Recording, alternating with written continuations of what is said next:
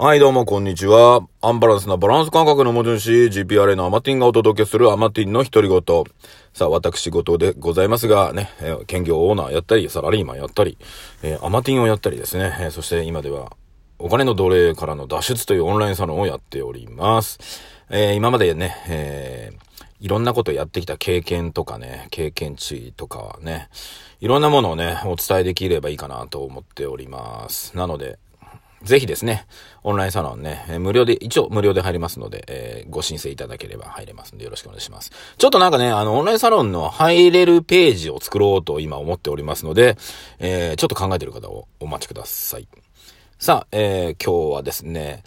うん、やっぱりあの、オンラインサロンでね、お金の奴隷からの脱出っていう表現をね、してますけど、うん、ちょっとやっぱりね、あの、若いうちから、その、お金についてをしっかり学んだ方がいいなっていうことを今日はちょっとお伝えしたいなと思っております。はい。えー、僕の、まあこれは僕の後悔っていうことですので、この絵はね、あの、後悔してね、あの、悔やんでたって仕方がないので、まあオンラインサロンを立ち上げてるっていう感じなんですけど、うーん、まあね、あの、投資とか、ね、なんか資産運用とかって、なんかお金を持ってる人がやってる、やるんだろうなとか、お金持ちがやるんだろうなとか、で、土地持ちがね、とか、えーそういったイメージで、あのー若いうちは過ごしてきてるっていうのがあって、今思えば、いやいやいや違うだろうと、あいうところなんですね、これね。まあだからうちね、今、僕がそれを知った以上、うん、まあ子供たちとかにも、まあそれは伝えていこうと。ね、若いうちからこれはやった方がいいと。なぜならば、これ、投資はね、えー、福利の話になってきますね。えーっと、福利が大事なので、って考えると、年月が必要なんですよ、これ、年月が。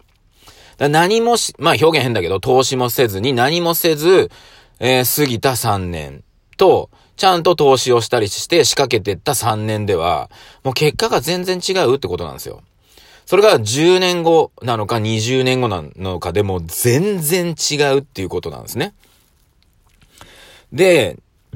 ん、じゃあ、それをね、しっかりと10代とかで学んでた時に、じゃあ20歳からね、えー、そういう発想で、もし動いてたとするならば、40歳の時には、お金のこと考えずに生きていけてるんですよ。これ。ね。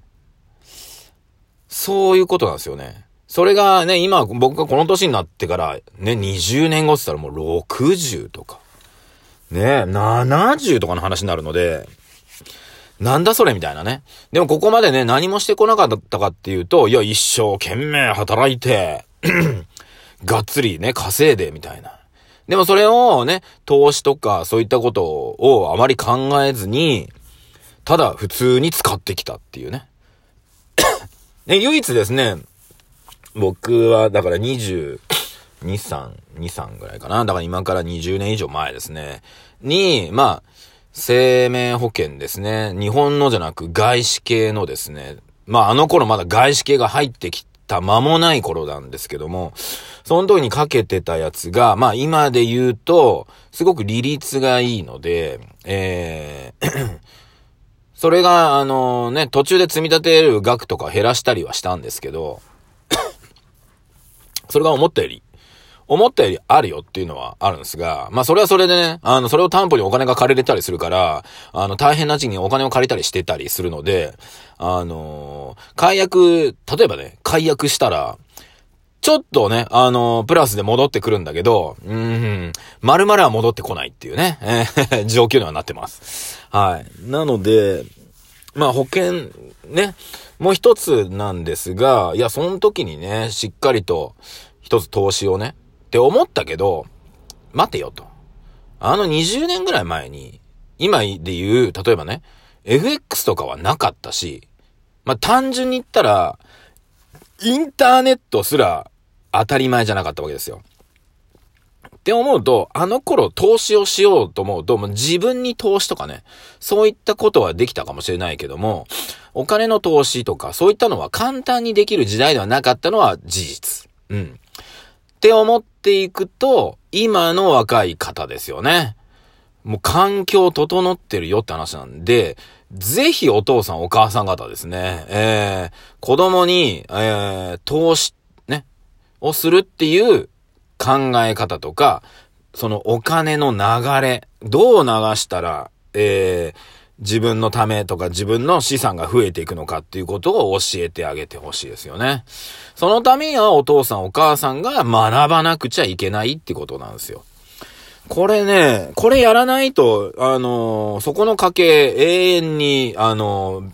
ね、あのー、なんだ、貧乏とは言わないけど、あのなんかね、そのループにはまってしまいますよね。そうですね。だから、あの、お金持ちというか、まあ、お金のこと考えなくても生きていけるような人たちっていうのは、もうその考えとかがもう、親から子供、子供から孫へね、あの、伝授されてってるわけですよ。だから、そこからね、あのー、抜け出さないわけですよ。うん。で、じゃあね、お金で困ってるこちらとしてはどうしたらいいかっていうと、すぐね、あのー、投資でガツガツ稼ぎましょうみたいなね、発想になっちゃう。違うんですよ。投資は稼ぐんじゃないです。資産を守るんです。ね。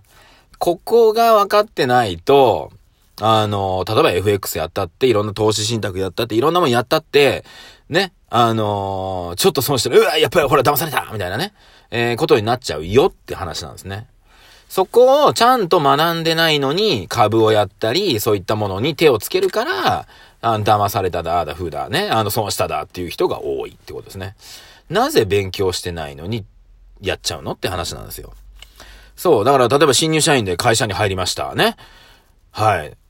大卒1年目、一月目のやつが、ね、突然、大手取引先へ行って、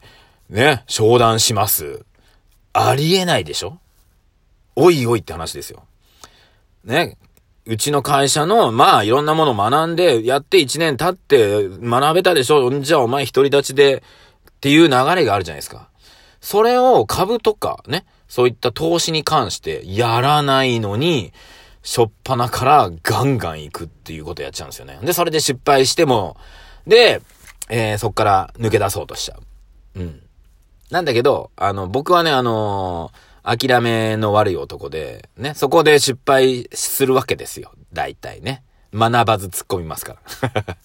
で、そこでいろいろ考える。うーん、なるほどな、みたいな。で、やっぱりそれ、そうするとね、やっぱり月日がかかるんですよ。月日が。そう。だからね、月日のかかることは、早いうちやった方がいい。本当に。ね。で、投資で言うと、福利の考え方、単利ではなく福利。で、それが、お金だけじゃなく、人。ね。あとは自分の、えー、知識も、えー、投資ね。投資になりますから、毎月毎月、例えばね、本を3冊読んでいけば、年間に36冊読めるわけじゃないですか。それをね、じゃあ一月で36冊読め、読んじゃえと、1日1冊ちょい読んじゃえって言ったところで、これって頭に残んないんですよね。一月3冊ずつをずっと定期的にやってからこそ、36冊分のね、内容がある程度頭に残る。でも、一月に36冊の読んだって頭に残んないんですよ。ってことは積み立てていくってこと大事なんですよね。要するにコツコツやるってことなんですよ。で、それが例えば人とか人付き合いとかもそうで、えー、一つのコミュニティもそうで、同じ人とね、えー、ずっといると、これ積み立ててってないんですよね。そう、積み立てていくってことが大事なんですよ。今月この人と一緒に仕事やってね、とか一緒に飲んだりとかして。じゃあ来月この人、ね、あ、じゃあもう一人僕の友達と一緒に、ま今度3人で飲んでみよう。お、と思ったら思ったらこっちのね、友達とこっちの友達が思ったより意気投合してるなとか。ね。っていう風にコツコツコツコツやっていくことによって、面白い、まあ、人とのつながりができたりして、それが自分の、えー、一つのね、資産になってくるんだよっていうことも学んだ方がいいってことですね。あ、こういう資産は買っ、ね、だから、例えば、えー、投資でもね、この商品は買った方がいいとか買っちゃいかんとかあるわけじゃないですか。この人と付き合ってもいいけど、この人は付き合っちゃいけないっていう人もいるわけですよ。じゃあその判別はどこで判別するのか。この人とってもいい人なんだけど、この人とは付き合っちゃいけないんですよ。っていうのが、見えてくるか見えてこないか、この判断材料を持ってるか持ってないかっていうのが大事。ね。なんですね。これが今もう本当に、ま、40過ぎて50手前になって、なんとなくね、ようやく、ようやくですよ。はい。そう思うとね、20代、30代でもうその辺をね、しっかりわきまえてる方、今中にはいらっしゃるので、すげえなと。すげえなと思ってます。はい。ね。まあだからここは僕はね、ちょっとね、親の役目なんじゃないかなっていうふうに思ってます。なのでね、僕も今更ですけど、今ちょっと学びながら、ね、子供たちに、あの、こういう考え方、こういう流れにしないとダメだっていうのを、あのー、実感というか体験ね、俺も含めて、えー、していきつつ、えー、ね、子供たちが、えー、なんだろうな、お金の奴隷にならないね、生き方に、えー、していきたいなと思います。まあ、僕のね、お金に奴隷にならないっていうのは、要するに、お金のために働くんじゃないっていうことですね。自分のためにお金が働くっていうことですね。あとは、うん、まあ、お金に困らないという表現かもしれないですけども、うんと、まあね、あ、これ欲しいなと思ったらすぐ買えるとか、ここ行きたいなと思ったらすぐ行けるっていうね。いや、お金がああだ、ふうだ考えないで行けるような状態を作って、いくっていうのが大事ですね。で、これ、僕もね、いろんなビジネスとかで、まあ、あの、絡んだ人とかいっぱいいる中で教わったんですけども、なんだかんだよね。なんだかんだ、あ物事の9割5分以上はお金で解決できるよ。夫婦の中もお金で解決できるよ。っていう風に、えー、成功した人が言ってます。はい。なので、やっぱりね、世の中の揉め事、お金が絡んでますので、やっぱりそれはお金の奴隷になってますよってことですよね。そこから、まあ、皆さん脱出していくってことをね、オンラインサロンでやらさせていただいております。いろんな方法論はありますが、方法論より自分のあり方のが大事なので、そこもね、お伝えしながらやってます。気になる方はぜひ入ってみてください。アマティンでした。